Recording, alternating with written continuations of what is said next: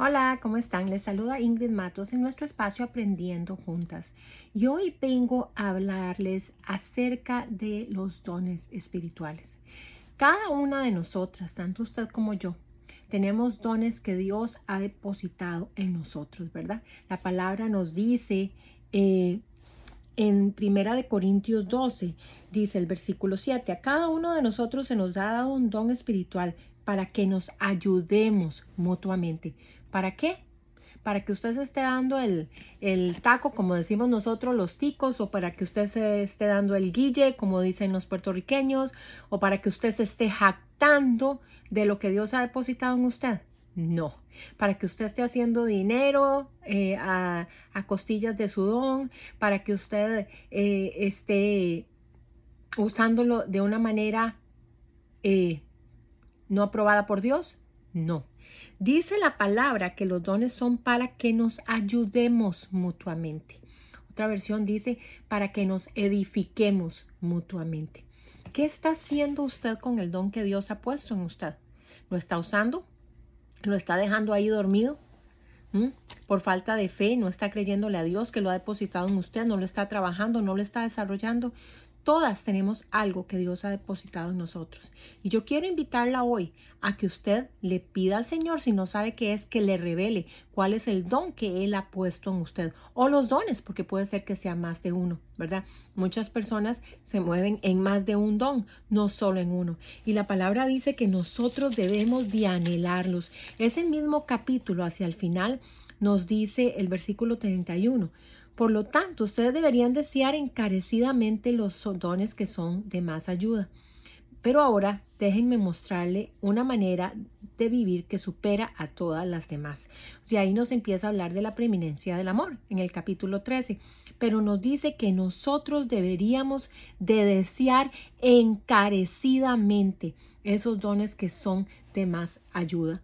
De todas maneras, nosotras deberíamos de desear encarecidamente esos dones. Pero ¿para qué los queremos? Para darle gloria a Él, para edificarnos unos a otros, para ser usadas como extensión del amor de Dios, para que el poder de Dios se vea manifestado. Cuando usted, el Señor le da una palabra de ciencia sobre la vida de alguna persona, esa persona va a ser impactada, sea creyente o no creyente. Cuando usted tiene la interpretación del don de lenguas, esa persona va a ser impactada. La gloria va a ser para el Señor.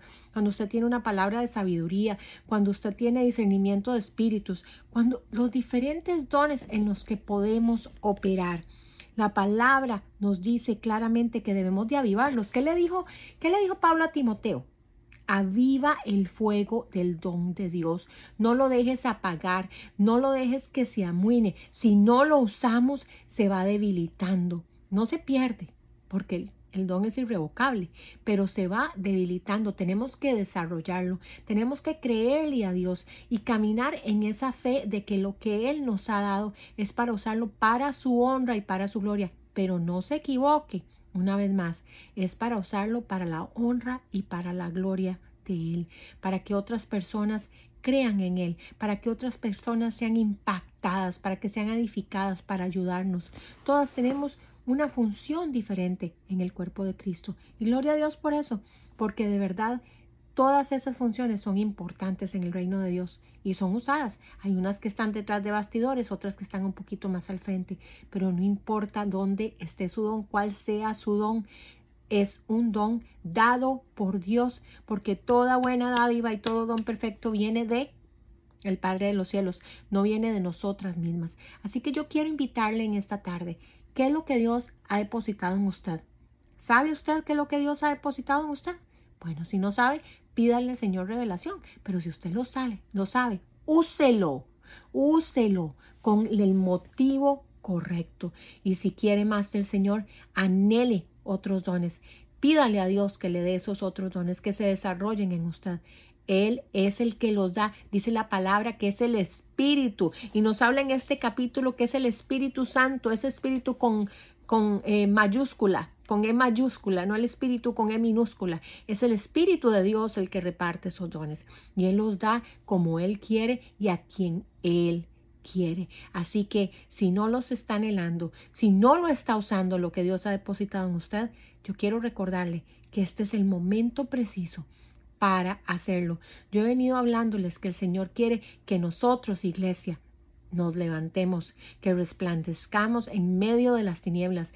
Es, una vez más, el mundo está lleno de tinieblas por todo lado que lo veamos, pero nosotros somos esa luz esa luz que se pone por encima de la mesa y no debajo de la mesa.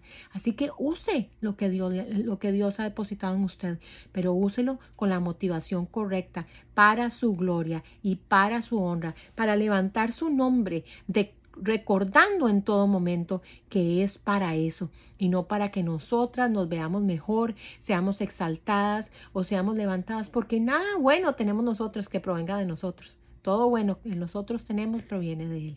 Amén. Y con eso la dejo. Que el Señor te bendiga.